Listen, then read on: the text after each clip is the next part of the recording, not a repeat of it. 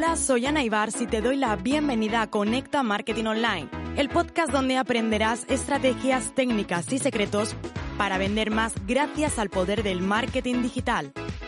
Inquietos, inconformistas y revolucionarios, siempre a la caza de las conversiones. Así somos los apasionados del marketing en Internet.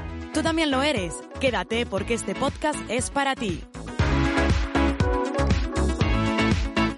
La gran mayoría de negocios, de emprendedores, de empresarios se centran en hacer crecer su negocio, en escalar, en querer tener más ventas, más facturación. De hecho, yo también.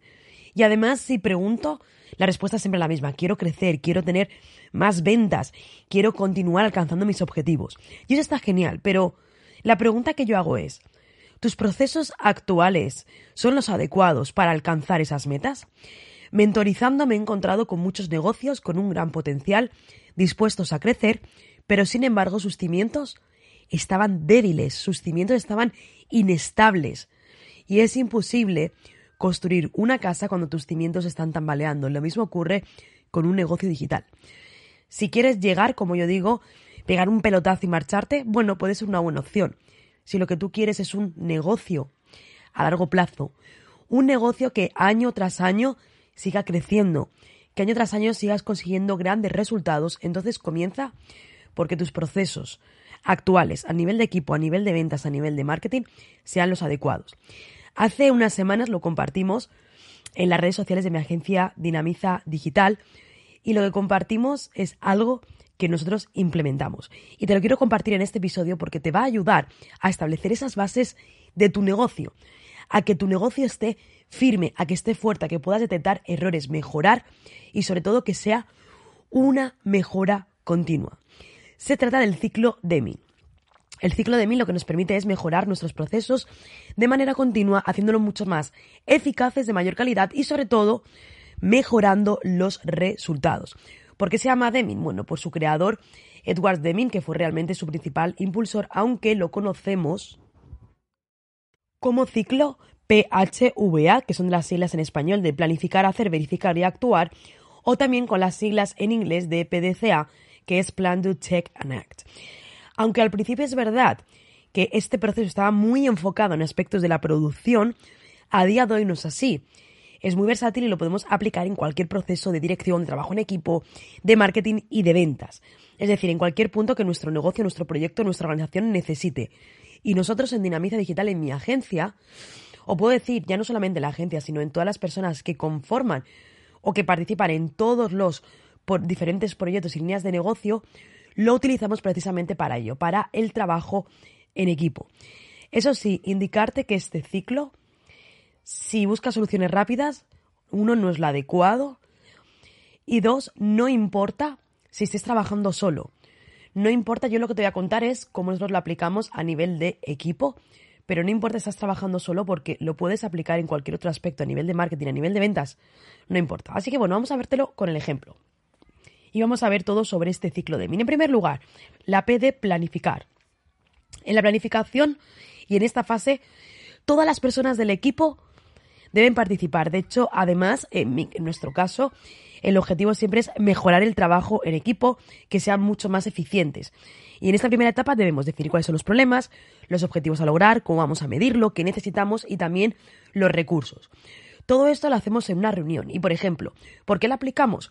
Porque en el trabajo en el equipo somos muchas personas, personas trabajando en, físicamente en la agencia, personas que se encuentran teletrabajando, tenemos diferentes clientes, varias líneas de negocio y lo que ocurre, y lo que me di cuenta y esto empecé a implementarlo en 2021, era que había duplicidad de procesos.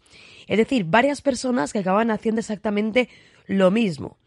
Varias personas que duplicaban el proceso, se decían pérdidas de tiempo e incluso se llegaba a pisar el trabajo. Obviamente había, había un problema de que algo estaba ocurriendo. Y ya no es porque uno quiera hacer más que el otro, no era porque la organización no, no era la adecuada.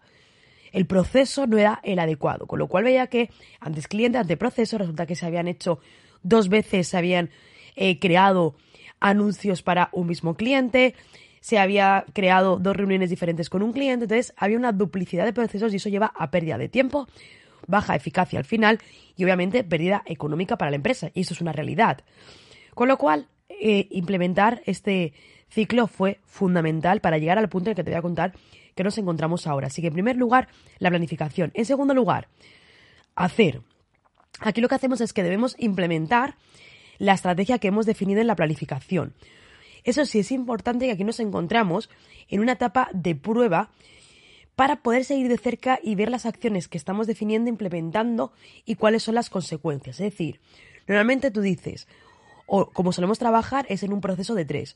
Defino el problema, aplico y reviso. Y se queda ahí. El ciclo de mí no. El ciclo de mí lo que hace es que vuelve. Planifico, hago, es decir, implemento, pero me encuentro en una fase de prueba. Y esto es importante. ¿Vale? Es un poco la clave de este ciclo, que aquí nos encontramos en esa fase piloto que también denominamos.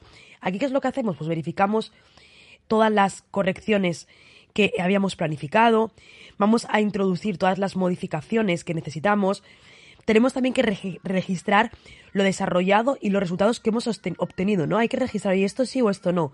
Y luego, importante también, eh, comprobar si el personal o el equipo realmente lo está haciendo adecuadamente o si bien necesita una formación o una mejor explicación, un mejor proceso para que lo puedan implementar. ¿Cuál es la tercera fase? La de verificamos verificamos si hemos alcanzado los objetivos que hemos establecido en el plan y que en la fase número 2 de hacer lo hemos implementado. Y además lo que hacemos es que vemos muy de cerca para determinar dónde están los aciertos y dónde están esos errores. Entonces la fase de verificación tiene que ser muy, muy, muy, muy objetiva para que realmente tengas la capacidad de poder pulir el plan y determinar si estamos alcanzando o no. Determinar dónde han estado esos errores, de qué, de quién o por qué. Y finalmente, la última fase es la fase de actuar. Aquí lo que hacemos es que ajustamos a tope el plan. Ya lo que hacemos es que normalizamos la solución al problema, es decir, normalizamos y dejamos ya aquellas estrategias que aplicamos en hacer y que las verificamos en el tercer punto, aquí lo que hacemos es que las dejamos de manera permanente. Si hemos alcanzado el objetivo, cuando estamos en la fase de prueba piloto lo podemos comprobar, en esta fase de verificación lo que hacemos es que lo implementamos de manera definitiva. Si no es así, vamos a determinar dónde están los errores y empezamos de nuevo el ciclo Deming. Empezamos de nuevo a planificar, a hacer, a verificar y a actuar.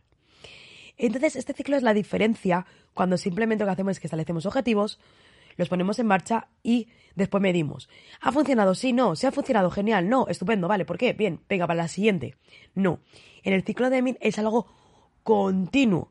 Si no se ha logrado, de nuevo se vuelve al inicio del proceso y si se ha logrado, se deja todo eso implementado.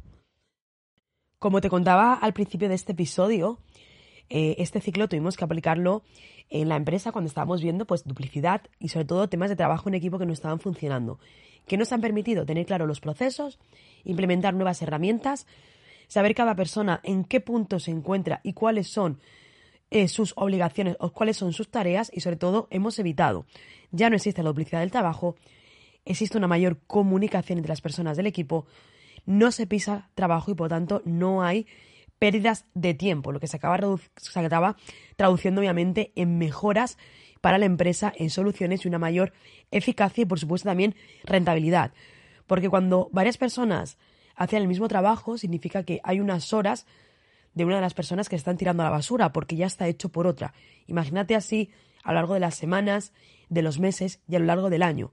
Eso se traduce al final en una pérdida de miles de euros para las empresas. Así que, ciclo de MIN para que apliques, no importa si estás solo en tu empresa, no importa si eh, estás en un punto de iniciar. Es fundamental, y yo siempre lo digo. Lo mejor para implementar procesos, determinar, saber cuáles son los recursos y las acciones es cuando uno comienza desde solo. Poder protocolarizar absolutamente todo, porque eso te va a dar la facilidad de que el día de mañana, cuando trabajes, cuando crezcas o cuando tengas equipo, sea todo mucho más fácil y sobre todo esos pilares estén sólidos. Espero que este episodio te haya gustado. Quería compartirte algo diferente que en ocasiones no acabamos siempre hablando como un poco de lo mismo, de publicidad, de estrategia, de tips, pero me gusta implementar estos consejos, estos ciclos diferentes que además nosotros implementamos de manera interna y que te los puedo contar desde la experiencia. Así que, como siempre te digo, comparte este episodio para llegar a más personas. Déjame una reseña, un comentario que lo estoy pidiendo en este año para saber que te gusta, tanto si estás escuchándolo en iVoox o si tienes dudas también, pregúntalo. Déjame una reseña si estás en iVoox, si estás en Spotify, déjame esas estrellitas, si están en iTunes, dejar esas reseñas para realmente saber que te gustan estos episodios, que te gusta todo este contenido y poder seguir ayudando a más profesionales como tú. Nos escuchamos en el siguiente episodio.